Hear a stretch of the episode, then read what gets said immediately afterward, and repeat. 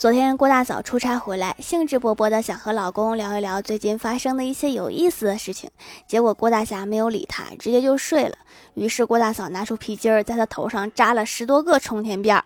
早上在醒来之前，又把辫子给拆掉。等郭大侠洗漱照镜子的时候，吓了一跳，大喊说：“老婆，你看我头发怎么都竖起来了？”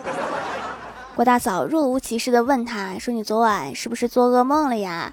郭大侠一脸茫然的点点头。郭大嫂说：“这一定是做梦吓的。”然后就听到郭大侠小声嘀咕说：“以后再也不想梦见你了。”气得郭大嫂愣是把竖起来的头发全都打趴下了。下次你干脆就把它剃了得了。